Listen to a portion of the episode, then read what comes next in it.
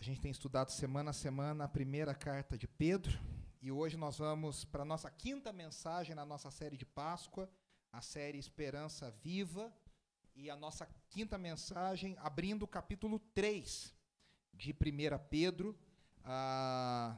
E a gente tem sido tão desafiado semana a semana e hoje nós vamos falar sobre relacionamentos ressurretos. Quando Pedro chega no terceiro capítulo, ele fala para nós sobre relacionamentos que são transformados pela realidade da ressurreição. Relacionamentos que são. O que Pedro está dizendo é o seguinte, né? Vamos lembrar a grande temática, é que ele está dizendo que a ressurreição de Cristo dá início a uma nova vida para aqueles que também experimentam essa ressurreição em Cristo. Né? Então, Cristo foi o primeiro, como diz o apóstolo Paulo lá em 1 Coríntios 15, e nós aguardamos o dia que nós também seremos ressuscitados. Então, Pedro está dizendo, mas você não precisa esperar, você não precisa esperar o dia que você vai experimentar a ressurreição. Você já vive a ressurreição a partir de agora. E aí a gente viu né, que ele escreve aos cristãos da Ásia Menor, e ele menciona no início da carta as, as igrejas para quem ele, ele, e Silas, ele Silvano, como está o nome de Silas aqui nessa carta, ele, ele diz lá no capítulo 2, no versículo 12, como a gente viu, né, para que os irmãos vive, vivessem em meio aos pagãos de maneira exemplar. Essa é a ideia que Pedro está trabalhando. E aí, tudo que ele fala depois disso, ele fala sobre viver dessa maneira exemplar. E aí ele vai falar os cidadãos devem respeitar as autoridades, os escravos devem respeitar os seus senhores. E, veja, ele está trabalhando o princípio de submissão. O que, que é a ideia de Pedro? Viver de maneira exemplar significa viver se submetendo. O que, que é se submeter? Se submeter é voluntariamente você abrir mão do seu direito, voluntar, abrir mão, voluntariamente abrir mão da sua razão voluntariamente tomar o prejuízo e você se rebaixa voluntariamente. Rebaixa não no sentido de inferioridade, mas no sentido de não afrontar, de não buscar o seu direito, de não lutar por aquilo. Você se cala. E aí ele diz: a gente deve fazer isso. E cá entre nós, hein? Essa mensagem para o mundo de hoje é: você é bobo. Você é um tonto.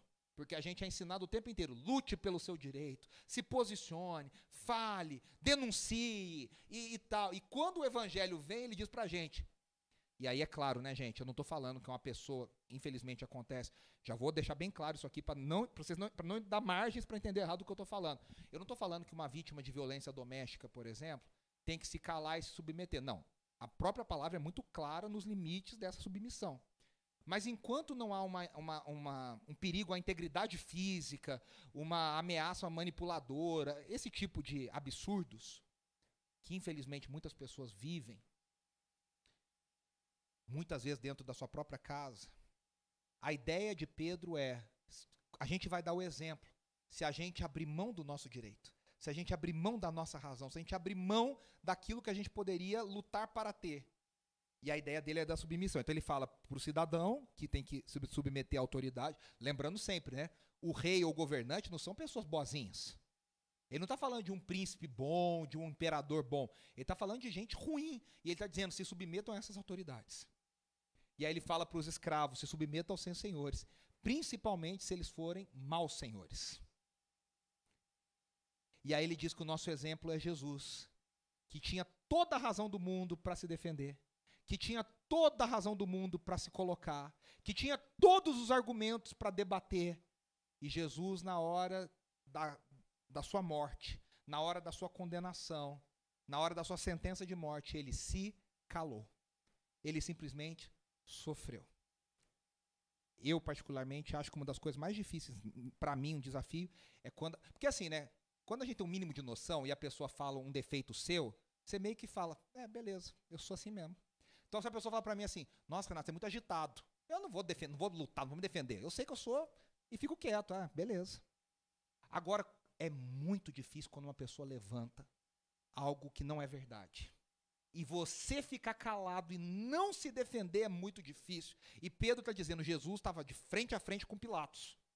E o povo inventando coisa, e falando, e trazendo falso juízo, e levantando falsa testemunha, inventando caso. E Jesus Foi tanto que Pilatos, que era um homem mau, vira para Jesus e fala: Você não vai se defender? E Jesus. É esse exemplo que Pedro está dizendo. É assim que a gente deve viver. Só que agora Pedro vai trazer isso para o casamento. E ele vai falar para as esposas. E ele fala, eu ia fazer uma brincadeira, mas eu vou me controlar. Não, eu vou, talvez eu faça, mas enfim. Ele fala seis versículos para as esposas. Ele fala do 1 ao 6 para as esposas. E para o marido que entende rápido a coisa. Marido que logo pega. Marido que já está à frente, assim, já sabe. É um versículo só e resolve tudo. Então, do 1 ao 6 ele fala para as esposas. Sem brincadeira, ele, é verdade, mas eu vou explicar por que ele faz isso. E no versículo 7, ele fala para os maridos, continuando a desenvolver esse sistema da submissão. Essa ideia da submissão. E aí, né, a gente, quando a gente fala de submissão de mulher para marido, é um tema que nos dias de hoje é espinhoso. Porque, por vários motivos. Primeiro, que nós vivemos numa cultura que é contrária ao reino de Deus. Primeiro ponto. Gente, são três pontos. A gente vive num mundo em pecado, um mundo caído, um mundo injusto, um mundo de violência. Então, a gente, infelizmente, tem pessoas que abusam desse, dessa palavra de submissão e causam mal, e destroem a vida de uma pessoa. Eu não sei se vocês assistiram, tem uma série na Netflix, agora tem até a segunda temporada, mas a gente não viu, a gente só viu a primeira temporada, que era Bom Dia Verônica. Não sei se vocês chegaram a ver perturbadora. O do Moscov está assim perturbador naquele papel dele. E é muito interessante, porque ele é um marido abusador, na verdade ele é um eu não vou dar um spoiler, mas que essa não tem 20 anos, que eu conto spoiler de 20 anos para trás, né? Eu conto todos. É, ele é um marido abusador, só que é, ele é tão doente que na cabeça dele ele é um bom marido, que está protegendo a mulher. Ele está destruindo a vida, prendendo, amarrando, tra travando a vida. Não tem relacionamento, não tem, não tem sonho, não tem nada. E, infelizmente, nós somos obrigados a reconhecer que o sistema religioso, muitas vezes, gera maridos que, desculpa o termo, castram a vida da mulher. A mulher é, é um nada em nome de Deus. Porque ele acha que a Bíblia ensina esse tipo de coisa. Eu que mando, eu realizo os meus sonhos, você faz o que eu quero, você vive para nossa casa e aí você está honrando a Deus. Então, nesse mundo injusto e pecaminoso, infelizmente, essa interpretação é verdade, muitas vezes por parte de homens de Deus. Que tem uma aparência de piedade dentro de casa, são o capeta em pessoa. Eu tenho uma brincadeira que eu falo, que eu falo que a gente às vezes dá férias para Satanás e, e fica no lugar dele. Fala, vai descansar que eu vou atuar no teu lugar. Tem, tem marido que, infelizmente, é o próprio capeta dentro de casa. Uma segunda questão é que a gente também vive numa cultura que está em oposição ao evangelho. Essa cultura se incomoda com o evangelho. O verdadeiro evangelho. E aí as pessoas se levantam. Eu não sei se vocês essa semana acompanharam a grande discussão da semana do deputado que fez o discurso lá com a peruca, o deputado cristão, vocês viram essa coisa, né? E assim, é uma situação muito difícil. Porque a gente tem que começar. Não vou nem entrar nessa série, mas assim, só para a gente entender o mundo que a gente vive. Até que ponto foi falta de sabedoria dele, que eu até acho que existiu e muita. Até que ponto é a mensagem do evangelho. Até que ponto a cultura está disposta a, a, a, a, lutar contra a verdade do evangelho e agora tornar crime a verdade do evangelho. Não estou dizendo que é o que aconteceu. Eu acho que ali foi mais falta de sabedoria do deputado que é novo do que da, da, da, da situação em si. Mas percebe? Algumas vezes a gente tem gente se levantando e sendo acusado, e quando você vai ver a situação, é uma pessoa defendendo o evangelho. A gente teve isso, por exemplo, no caso dos missionários entre os índios. Ah, mas estão fazendo, está acontecendo. E você vai ver o que estava acontecendo. Os índios estavam se convertendo a Cristo Jesus. Então, aí a gente vive num mundo que odeia o evangelho que odeia o evangelho. Eu sei que na novela lá canta as musiquinhas, a menina é crente e tal, mas o mundo que nós vivemos odeia o evangelho. Então, a gente também precisa entender que a, a gente às vezes é levado a olhar para esses textos porque a gente está de forma desconfiada, porque a gente está absorvendo sem querer os valores da cultura que, que estão à nossa volta. Então esse é um daqueles textos que uma boa interpretação ela é imprescindível. Porque se você der uma tropeçada, você cai para um lado, você cai para o outro, e você não entende o que o apóstolo Pedro está falando. Né? A gente tem que partir do pressuposto de que Pedro está falando há dois mil anos atrás. O mundo que ele vivia era um mundo. E aí eu não estou querendo dizer que a gente tem que. Ah, então não vale o que ele falou. Não, não é isso. Mas a gente precisa colocar no contexto correto. A palavra do Senhor é autoridade e verdade? Sempre. Ela continua vale todos os versículos dela. Que tem gente que olha para esse texto e a gente vai ler, a pessoa fala: "Então, é que aqui, né, o mundo era muito diferente. Vamos prosseguir?" E a gente continua na, na parte mais fácil do vers, do capítulo. Essa é muito difícil, o mundo era outro. Vamos deixar para lá. Não, a palavra de Deus continua sendo verdade. No entanto, a gente precisa colocar as coisas no seu devido contexto. Eu espero fazer isso de forma sábia nessa tarde. Então a gente vai ler Pedro, 1 Pedro 3, do 1 ao 7, está aqui, você pode acompanhar comigo, pode ler aí na sua, na sua Bíblia também. Do mesmo modo, mulheres sujeitem-se a seus maridos, a fim de que, se alguns deles não obedecem à palavra, sejam ganhos em palavras, pelo procedimento de sua mulher, observando a conduta honesta e respeitosa de vocês. A beleza de vocês não deve estar nos enfeites exteriores, como cabelos trançados e joias de ouro ou roupas finas. Pelo contrário, esteja no ser interior, que não perece, beleza demonstrada num espírito dócil e tranquilo, o que é de grande valor para Deus. Pois era assim que também costumavam adornar-se as santas mulheres do passado, que colocavam a sua esperança em Deus. Elas se sujeitavam a seus maridos, como Sara, que obedecia a Abraão, ele chamava Senhor. Dela vocês serão filhas, se praticarem o bem e não derem lugar ao medo. Agora ele vai falar com os maridos. Do mesmo modo, vocês, maridos, sejam sábios no convívio com suas mulheres e tratem-nas com honra, como parte mais frágil e cordeiras do dom da graça da vida, de forma que não sejam interrompidas as suas orações. Esse é um texto difícil.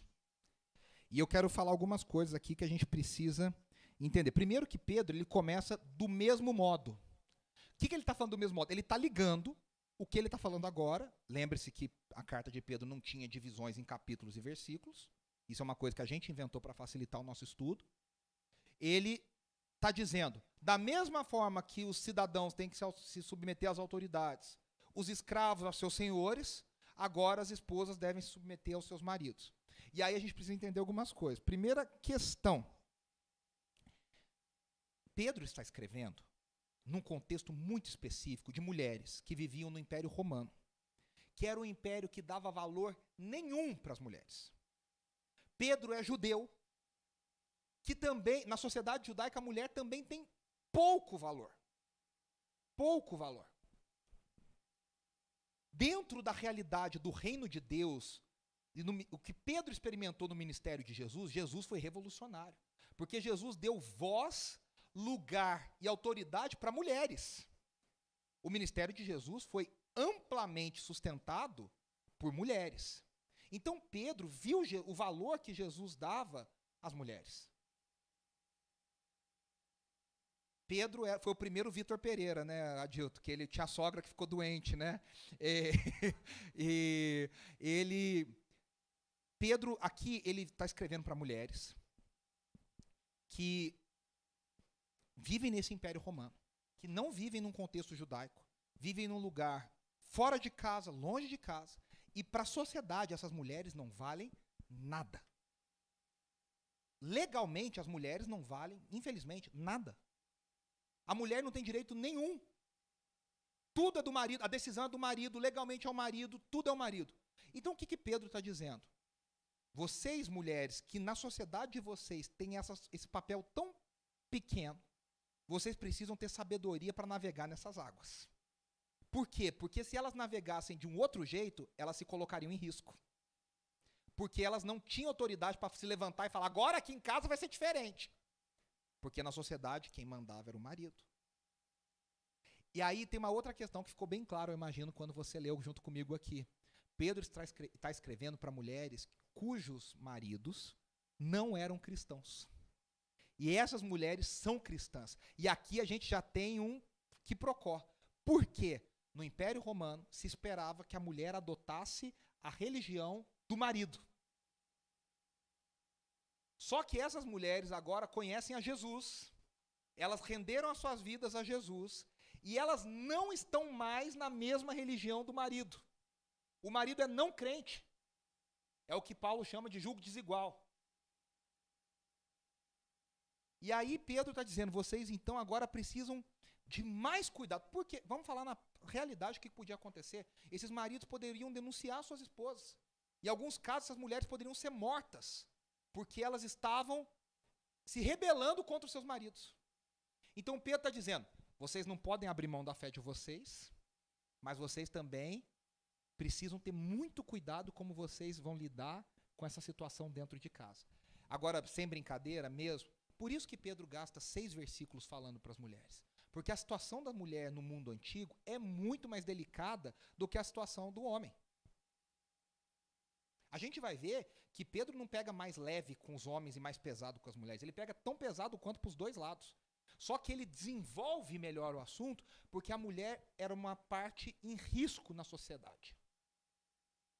Então Pedro, com cuidado, com amor, com sabedoria, ele fala: olha como vocês têm que agir. E aí ele vai começar a descrever. A palavra grega para submissão é hipotasso, que é uma palavra de origem militar, que dá uma ideia de cadeia de comando. Então a primeira coisa que eu quero começar falando é o que, que a submissão bíblica não é. Para a gente tirar da nossa cabeça ideias errôneas quando fala submissão. O que, que a submissão bíblica não é? Uma declaração de que a mulher é inferior ao homem moral, intelectual ou espiritualmente. Então, isso não é a ideia de submissão. A mulher não é inferior ao homem em nenhum aspecto. O homem não é superior à mulher em nenhum aspecto. O que a submissão bíblica não é? A ideia de que a mulher deve obedecer ao marido sem questionar em tudo. Também não é essa a ideia. A mulher se cala e obedece. Não. Não é isso. No primeiro caso, Pedro vai deixar bem claro que homens e mulheres são iguais diante de Deus. Eles têm o mesmo valor diante de Deus. A grande questão é como Deus criou a sociedade para funcionar, o casamento para funcionar, e aí você voluntariamente se coloca debaixo da autoridade, mas não é porque você é menor em valor. E na segunda ideia, eu já disse, se o homem se o homem leva a mulher a transgredir a lei do Senhor, essa mulher tem primeira lealdade ao Senhor. E aí ela pode desobedecer o marido. Muitas vezes, infelizmente, como eu disse, no mundo romano, pagando um preço alto, porque ela vai ser considerada uma pessoa rebelde, causadora de problemas dentro de casa.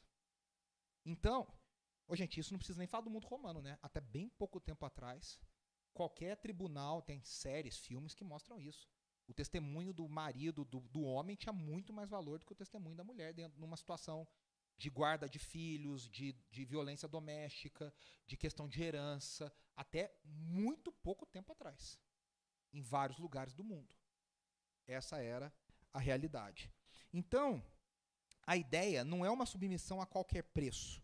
A ideia é um altruísmo. O que é um altruísmo? É você abrir mão do seu direito voluntariamente.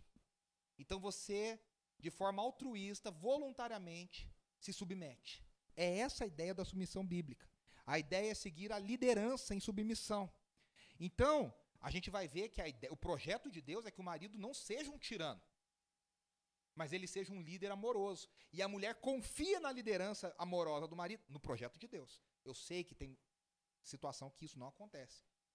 Mas a ideia de Deus é que o marido seja um líder amoroso, que se espelha em Jesus, e a mulher, uh, de forma submissa, de forma espontânea, ela se coloca debaixo dessa liderança é, amorosa do marido. Então, a ideia de comando de Deus é o marido se submete a Cristo e a esposa se submete ao marido. Não é assim, o marido não se submete a ninguém e a esposa se submete ao marido. Não. O primeiro que se submete ao marido, que se submete a Cristo. E a mulher se submete a Cristo e ao marido, entendendo que essa é a cadeia que Deus estabeleceu. Ah, então, a gente vai ver aqui três coisas agora que a submissão é de acordo com o apóstolo Pedro. Primeira coisa, a submissão é uma obrigação. É uma ordem. Não é se você quiser. Por favor, se você puder. Não. É uma ordem para todas as famílias, para todos os casamentos. Segunda coisa, ela é uma oportunidade. A gente vai ver por quê. E terceiro, ela é um ornamento. Então, por que, que ela é uma obrigação? Ele fala, vou até voltar no texto aqui. Ele fala assim: de, do mesmo modo, mulheres, no versículo 1, sujeitem-se. É um imperativo. É uma ordem. Sujeitem-se. Não tem conversa. A esposa deve sujeitar ao marido. E aí depois no versículo 1b e no 2, aqui ó, ele fala, é uma oportunidade. Qual que é a oportunidade? A oportunidade é a mulher testemunhar, sendo sábia, para que ela ganhe, sem palavras, o marido para Jesus. Que ela tenha um comportamento tão sábio e tão desprendido que o marido que é não cristão, ele vai se chocar com a submissão dessa mulher voluntária em amor ao Deus que ela serve, que reflete no marido que é não cristão. Porque cá entre nós, a gente acha que quando pessoa, um cônjuge é não cristão, a gente tem a desculpa para falar: ah, mas o fulano, ele, ele é muito difícil, ele não, ele não segue o evangelho. Eu tô aqui orando, eu tô aqui jejuando, e ele tá lá no bar, bebendo. Tô dando um exemplo aqui, bem exagerado. E a pessoa acha que ela tem uma liberdade poética que Deus fala, tá bom, reclama um pouquinho, vai, porque teu marido é muito difícil mesmo. O que Pedro está dizendo é o contrário. Você vai ganhar o marido se você se submeter e você se colocar debaixo da liderança dele, mesmo ele não sendo cristão, por amor a Deus. Então é uma oportunidade, uma oportunidade de testemunhar, uma oportunidade de pregar sem palavras. Na história da. O, o, William Barclay, que é um comentarista bíblico que eu gosto muito, ele diz assim: é a pregação silenciosa de uma esposa amorosa. É uma pregação silenciosa de uma esposa amorosa. Quando você trata a pessoa errada como se ela fosse a pessoa certa. Até que um dia, talvez, pela graça de Deus, ela se torne a pessoa. Entenda bem, né? Não existe pessoa certa no sentido de pessoa perfeita. Mas ela se torna a pessoa que você pelo menos esperava que ela fosse. Você trata a pessoa errada como se ela fosse a certa, até que um dia ela se constrange e fala: Eu preciso de Jesus para ser a pessoa melhor mesmo.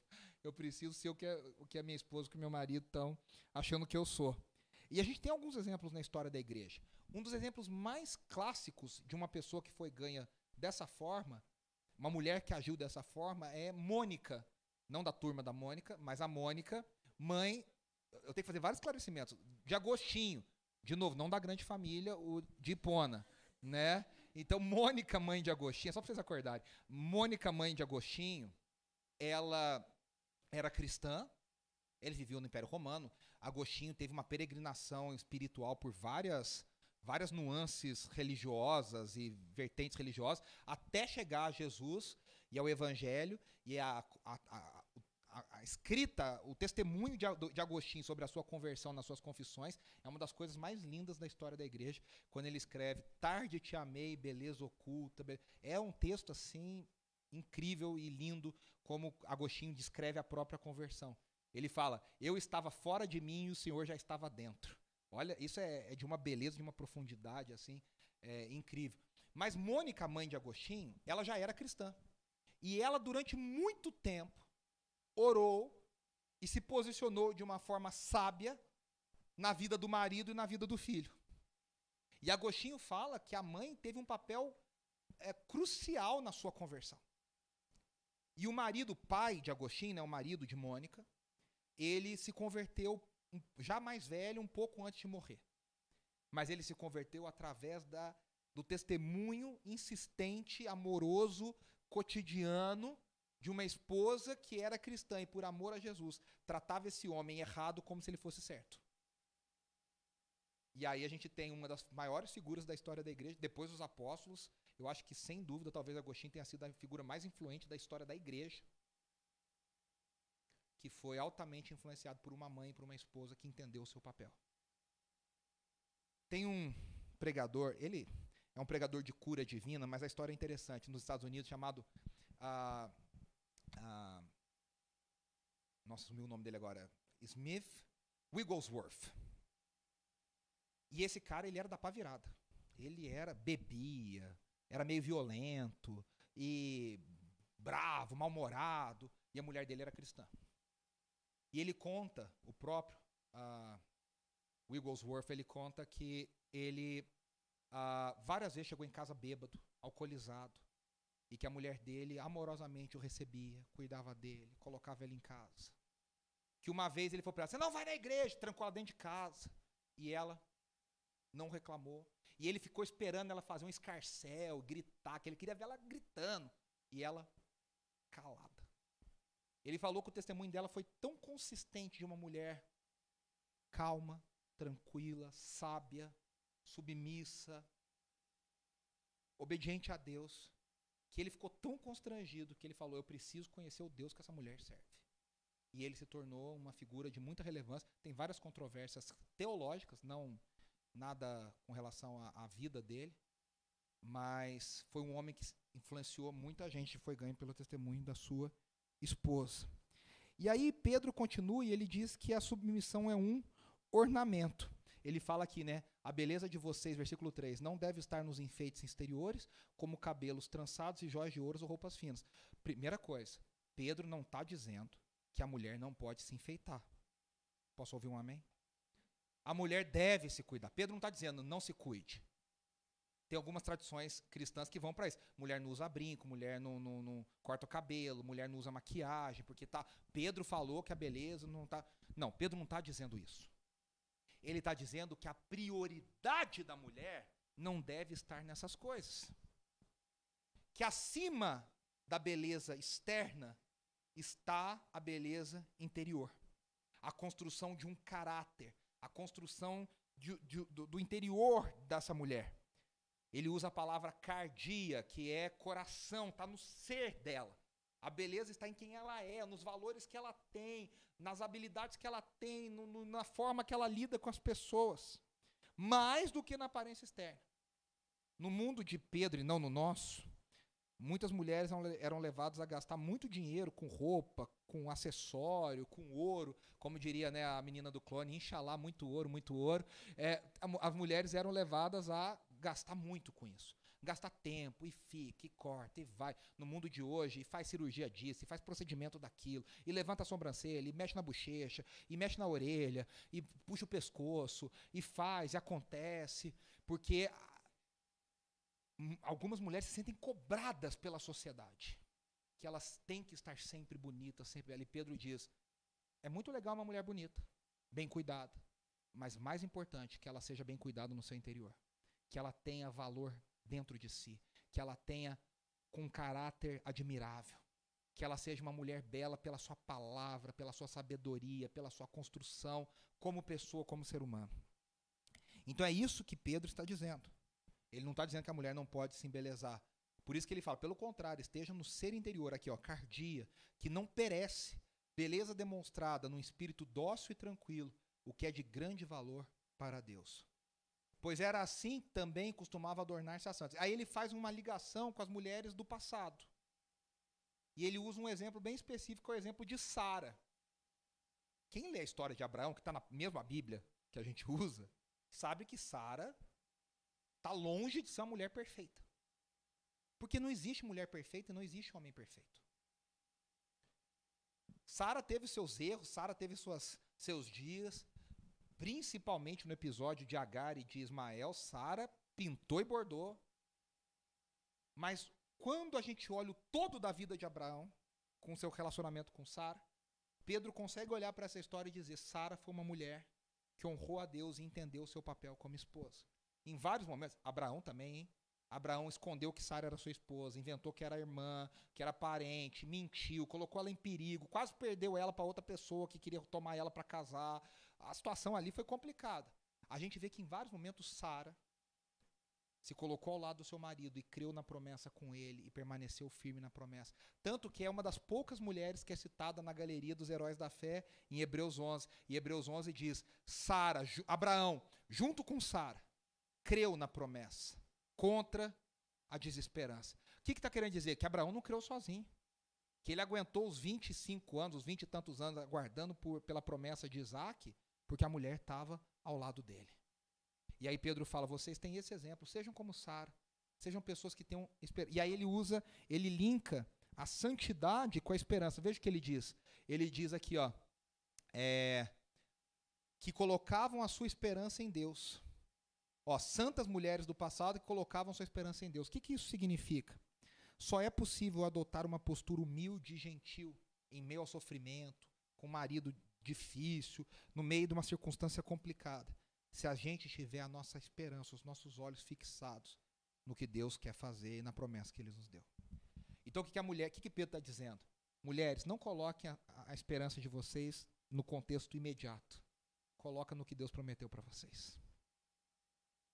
Não veja seu marido pelos olhos do amanhã, do hoje. Veja seu marido pelos olhos do amanhã que Deus quer fazer. Da promessa do que Deus quer fazer na sua vida.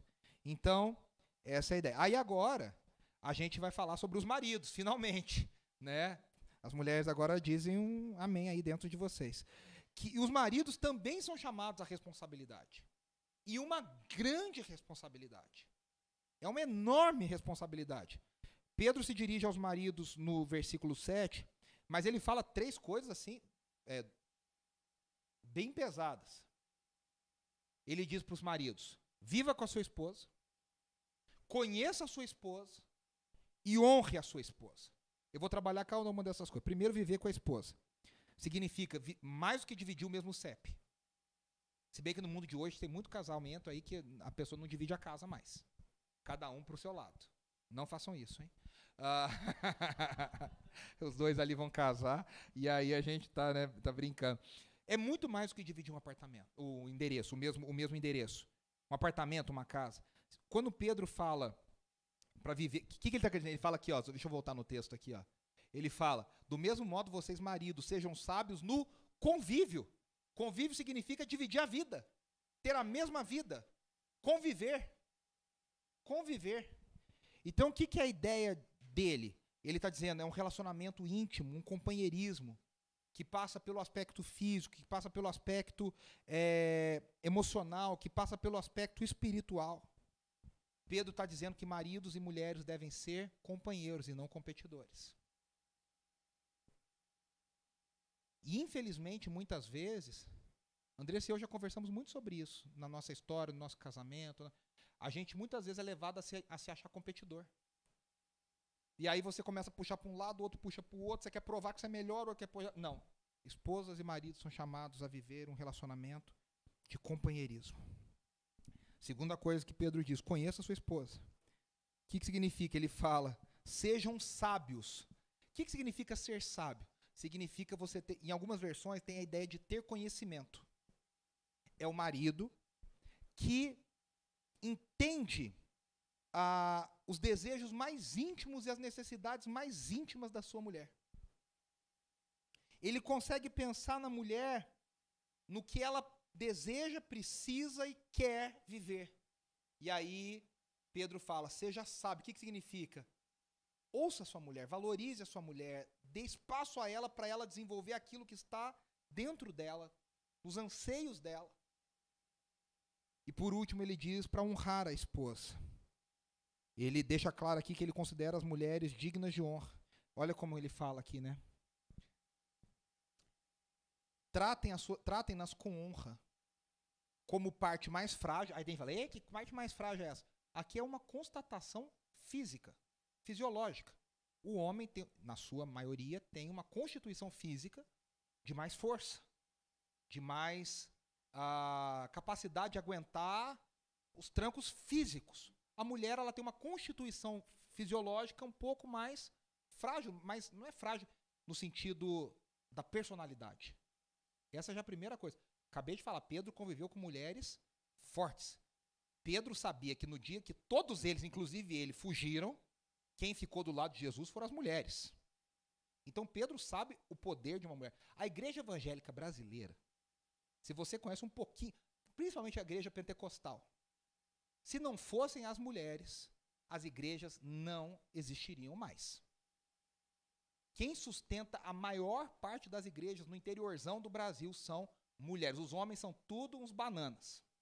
E quem segura a igreja funcionando e acontecendo, e vai, e leva, e acontece, e ora, são as mulheres. E faz cantina, e organiza, e faz limpeza, e multirão, e leva o filho, e busca o filho do outro, e não sei o que lá, são mulheres.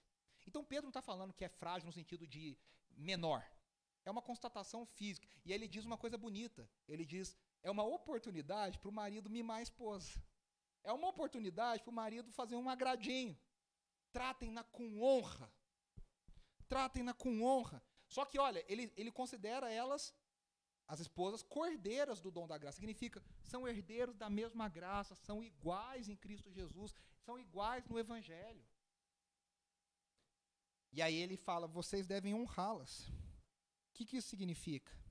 A esposa deve ser a prioridade máxima do marido, ocupando a prioridade na sua mente, no seu coração, na sua agenda de compromisso. Olha que revolucionário o Pedro está falando para o mundo antigo, hein?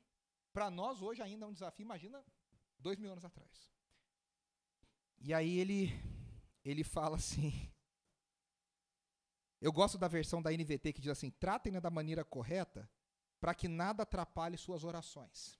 Aqui usa que as suas orações não sejam interrompidas. Não é que existe uma mágica que você está brigado com a mulher, tua oração Deus não ouve.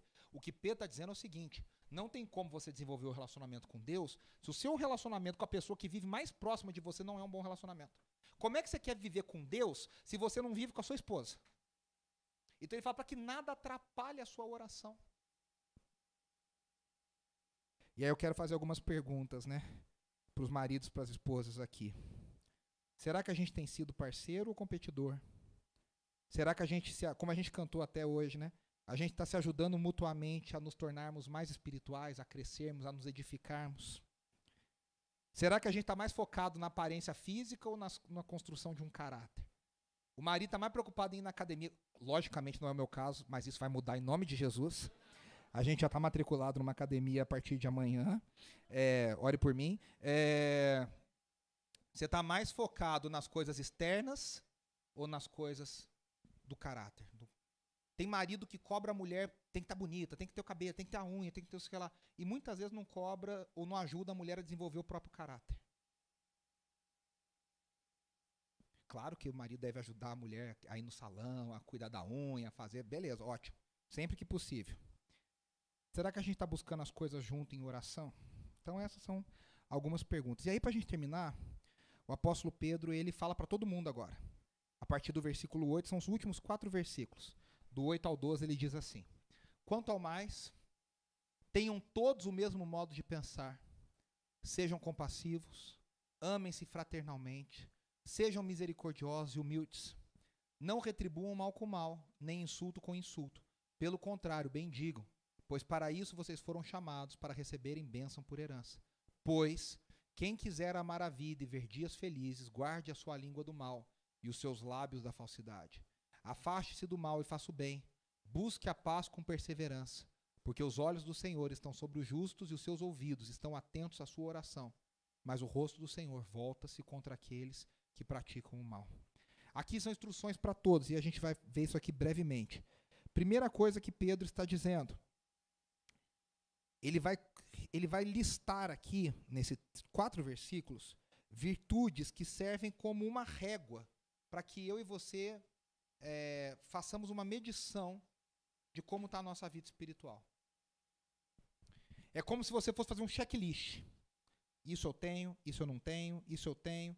Como que é a sua maturidade espiritual. E aí Pedro, então, aqui nesses versículos, resume esses sinais de maturidade. Primeiro que na NVI traduz quanto ao mais. Na NVT, que é a melhor tradução, na minha opinião, ele fala finalmente, por fim, que é a ideia de eu vou concluir. Ele não está fechando a carta, mas ele está fechando o argumento da submissão. Ele está dizendo agora fechando essa ideia da submissão. E aí ele fala aqui, ó, entre os elementos nesses versículos, depois você pode ler com calma em casa de novo durante a semana. Ele fala assim: unidade, a gente cantou sobre unidade hoje, é um sinal de maturidade. Interesse mútuo, ou seja, pensar um no outro, pensar nas coisas uns dos outros. Amizade, afeição, compaixão, humildade, perdão, uma coisa difícil, hein? a língua sob controle, uma vida pura e uma índole pacífica. Vamos ver algumas coisas aqui, né? Unidade. Ele fala o mesmo modo de pensar. Veja que na igreja a gente não tem que ter uniformidade. Uniformidade é preocupante. O que é uniformidade? Seita. Todo mundo fala a mesma coisa, todo mundo repete a mesma coisa, todo mundo usa a mesma coisa. Você pode ver, quando começa um comportamento desse, é comportamento de seita. A pessoa vai perdendo a cabeça. Todo mundo é igual, todo mundo é bitolado. Esse não é o corpo de Cristo. O corpo de Cristo é unidade na diversidade. Nós somos muito diferentes, mas a gente discorda algumas coisas, mas no essencial a gente escolhe concordar. Ah, mas eu gosto disso, eu gosto daquilo. Beleza, ótimo. Mas no que interessa, no cerne do evangelho, a gente está junto. A gente se une. A gente batalha pelas mesmas coisas. Essa, teoricamente, tem que ser a ideia das próprias denominações. As denominações existem não para separar a gente, para a gente nunca trabalhar junto. Tem horas que as denominações dão as mãos umas às outras. Tem vários casos recentes na história do Brasil que a igreja evangélica se uniu à igreja católica e falou: olha, a gente discorda em várias coisas, mas tem muitas coisas que a gente concorda. Vamos trabalhar juntos. Vamos defender causas juntas. Esse é um testemunho. Jesus disse que quando a gente fizesse isso, o mundo ia olhar e falar: esse, esse pessoal realmente é meu discípulo, é discípulo de Jesus. Então, a unidade é a, un, a unidade no meio da diversidade. Compaixão. O que, que é compaixão? É participar do sofrimento do outro. É se colocar no lugar do outro, é pensar o que, que o outro sofreu. A gente consegue fazer isso quando a gente tem alguma coisa na nossa vida que é igual. A gente faz isso mais fácil, essa empatia vem mais fácil. Mas a gente também tem que desenvolver, se colocar no lugar do outro. Quando a gente não tem muita ideia, mas você fala, cara, eu quero entender como essa pessoa sofre, o que, que ela está passando. Ele fala: amem-se fraternalmente, amem-se como irmãos. Amem-se como se vocês fossem da mesma família. Gente, a máfia italiana faz isso. E a igreja não faz. Assiste o Poderoso Chefão. Se tiver 15 horas na sua vida para assistir a trilogia, assista o Poderoso Chefão. Eles se tratam como irmãos, como família. Eles fazem um pacto que ali nada quebra. A traição é o pior pecado para esses mafiosos. E a igreja de Cristo não consegue fazer isso. E ele fala misericórdia e humildade. A gente não consegue dar testemunho se a gente não tiver misericórdia, não tiver humildade. Infelizmente, se você pergunta aí fora, que, que o cristão, o cristão é uma pessoa humilde, as pessoas falam, não, cristão é um cara que se acha pra caramba, que fica falando que os outros vão pro inferno. É ou não é, Adilto? Cristão é um cara racista, cristão é um cara preconceituoso, é um cara metido a besta, é um cara que acha que sempre ele está certo. É isso que as pessoas falam na rua. Esse é o testemunho que nós temos dado como igreja. Nós, porque nós estamos no mesmo balaio. Até se explicar que você não é desses, já acharam que você é.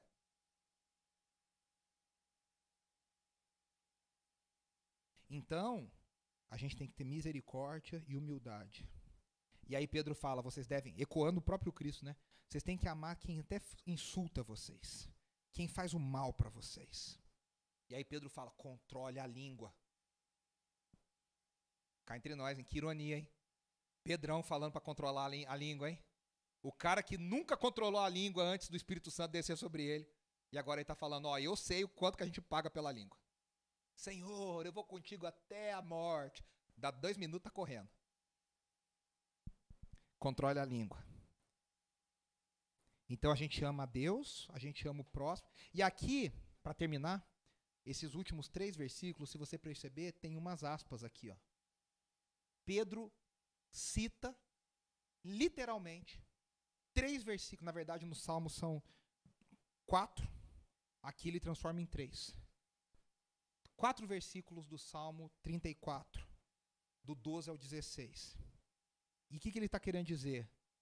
Se afaste do mal. É, ele está querendo dizer que a gente tem que amar a vida.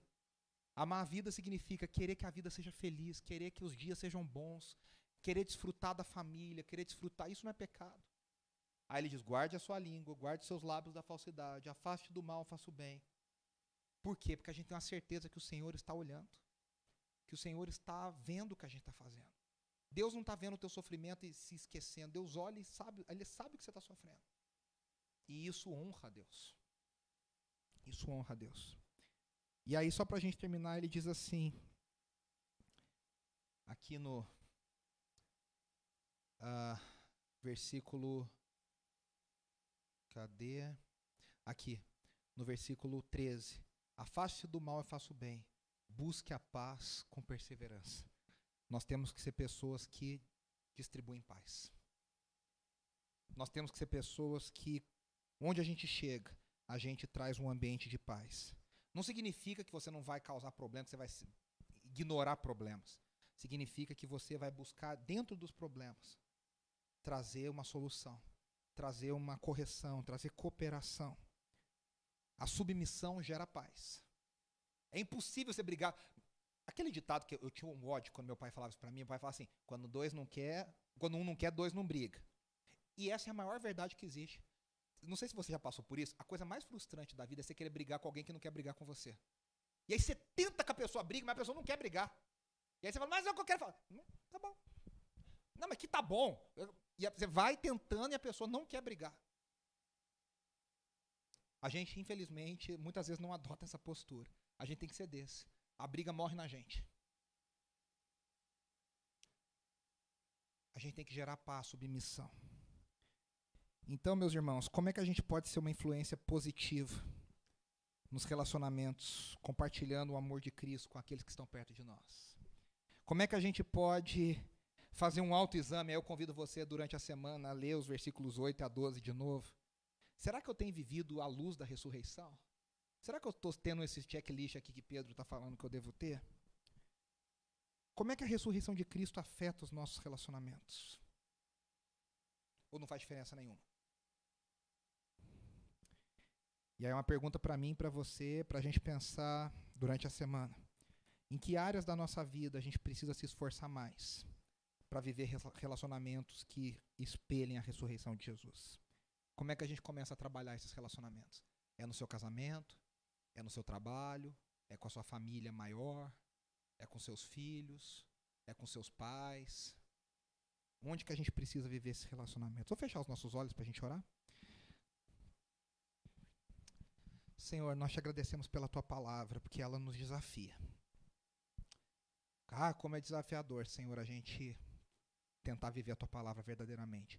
Mas a gente tem o Espírito Santo dentro de nós que nos capacita. A gente tem a ressurreição do Filho de Deus que já foi dada a nós para que nós possamos viver debaixo dessa ressurreição. Para que nós possamos viver à luz dessa ressurreição. Ajuda-nos, Senhor, a termos relacionamentos que espelhem a tua ressurreição nos nossos casamentos, nas nossas famílias, com os nossos filhos, com os nossos pais, com os nossos amigos, com os nossos colegas de trabalho, com as pessoas que moram no nosso condomínio, com as pessoas no nosso país, que a gente dê um testemunho que te honre, que a gente escolha o caminho da submissão, que é um caminho difícil da gente calar a nossa voz, da gente não querer se defender, da gente entender que a nossa defesa está contigo. Mas a isso o Senhor honra o Senhor e traz um testemunho poderoso sobre quem o Senhor é. E que através desses nossos testemunhos, muitas pessoas sejam alcançadas para o Senhor. Ajuda-nos, Senhor, a pregarmos silenciosamente para as pessoas. Ajuda-nos a pregarmos com as nossas atitudes, ajuda-nos a pregarmos com, as nossas, com a nossa sabedoria. Derrama sobre nós essa sabedoria. Derrama sobre nós esse discernimento. Coloca na nossa vida e na nossa mente a certeza de que nós precisamos ter o mesmo sentimento que Cristo Jesus teve. A mente de Cristo Jesus. Dá-nos essa capacidade, Espírito Santo de Deus. Essa é a nossa oração, no nome do teu Filho Jesus. Amém, amém e amém. Que a graça de Deus Pai Todo-Poderoso, nosso Senhor, Pai de Jesus Cristo, que o amor do Filho, aquele que é o nosso exemplo em todas as coisas, que as consolações do Espírito, aquele que nos capacita a viver uma vida de submissão, estejam sobre nós e sobre todo o povo de Deus, agora e para sempre. Amém, amém e amém. Deus te